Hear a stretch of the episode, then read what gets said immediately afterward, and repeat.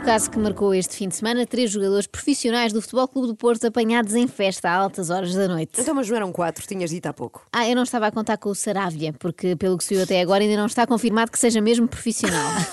Mas sim, se contarmos com ele, são quatro. Eu hoje quero partilhar convosco as oito lições que aprendi com a festa da mulher do jogador do Porto, Uribe, que valeu ao atleta e aos tais três colegas um castigo exemplar.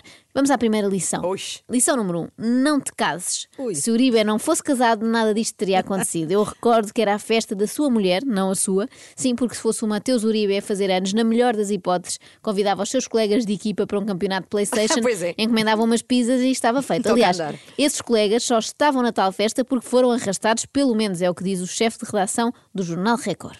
e os jogadores provavelmente, mesmo alguns que estiveram lá que foram arrastados pelas mulheres, segundo sei, não foram capazes de ter o discernimento necessário, necessário para chegar a um ponto, à, seja provavelmente à meia-noite, dado que não havia treino no dia seguinte, e dizer, ok, jantamos, festejamos, ca- cantamos os parabéns e, e chega. Olha, pobres A homens. culpa é claramente das mulheres. com certeza. Coitados. Pelas mulheres. Consta que eles disseram o quê? Uma festa com excelente comida e bebida e com os meus melhores amigos detesto, não quero ir, prefiro ficar em casa, prefiro morrer.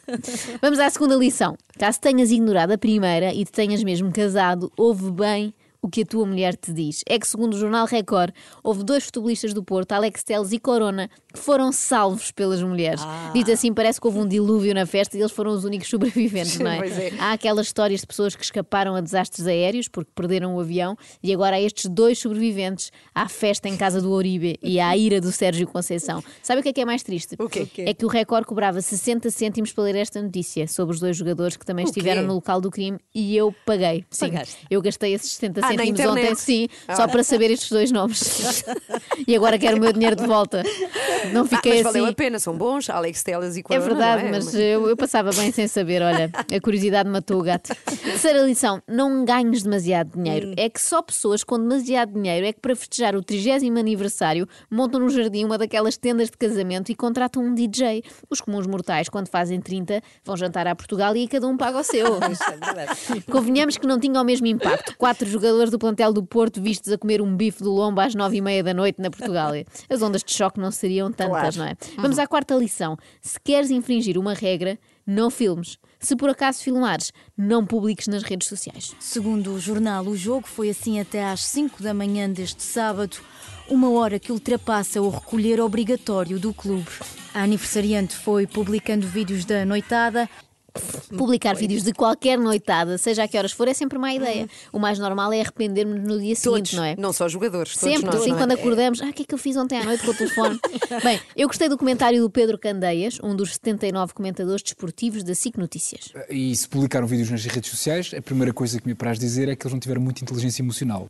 Agora usa-se este eufemismo, não é? Quando não se quer chamar a burra alguém, diz faltou inteligência, mas foi da emocional, não foi da outra. é da outra. Quinta lição: se queres prevaricar, prevarica em grande. Organiza uma festa épica com artistas convidados, um chefe a cozinhar ali ao vivo. O que víamos neste vídeo era uma festa com nove convidados no máximo e meia dúzia eram crianças. Parecia ao meu fim de ano, mas com roupas mais caras. Pronto, era a única diferença. Sexta lição: se tens atletas de alta competição na festa e já sabes que eles vão deitar mais tarde do que deviam, ao menos põe música boa.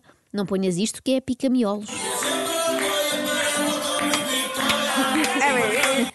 Eu acredito que Sérgio Conceição se tenha passado foi Pois quando é. soube que música era. É verdade. Se tivessem estado a ouvir um jazz, uma bossa nova, tudo bem. Agora, reggaeton faz com que uma pessoa se vá deitar já cansada, não é? Sétima lição: se fores à festa, não leves relógio. Por um lado, para poderes alegar desconhecimento. Ah, o quê? Já eram três da manhã? Pensei que eram oito e meia, não dei pelo tempo passar.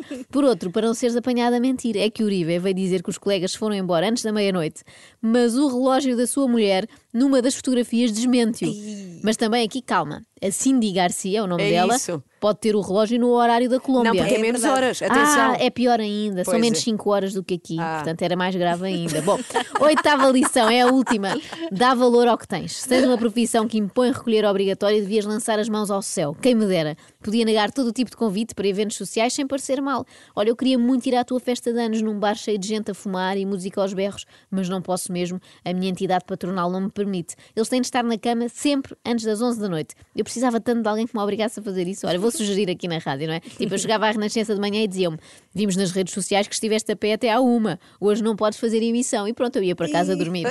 É que esta é outra que eu não entendo. O castigo devia ser uma coisa mais severa, não é? Um jogador que esteve acordado até às tantas a dançar não pode jogar. Olha que chatice. Ótimo. Vai para casa e descansa as pernas.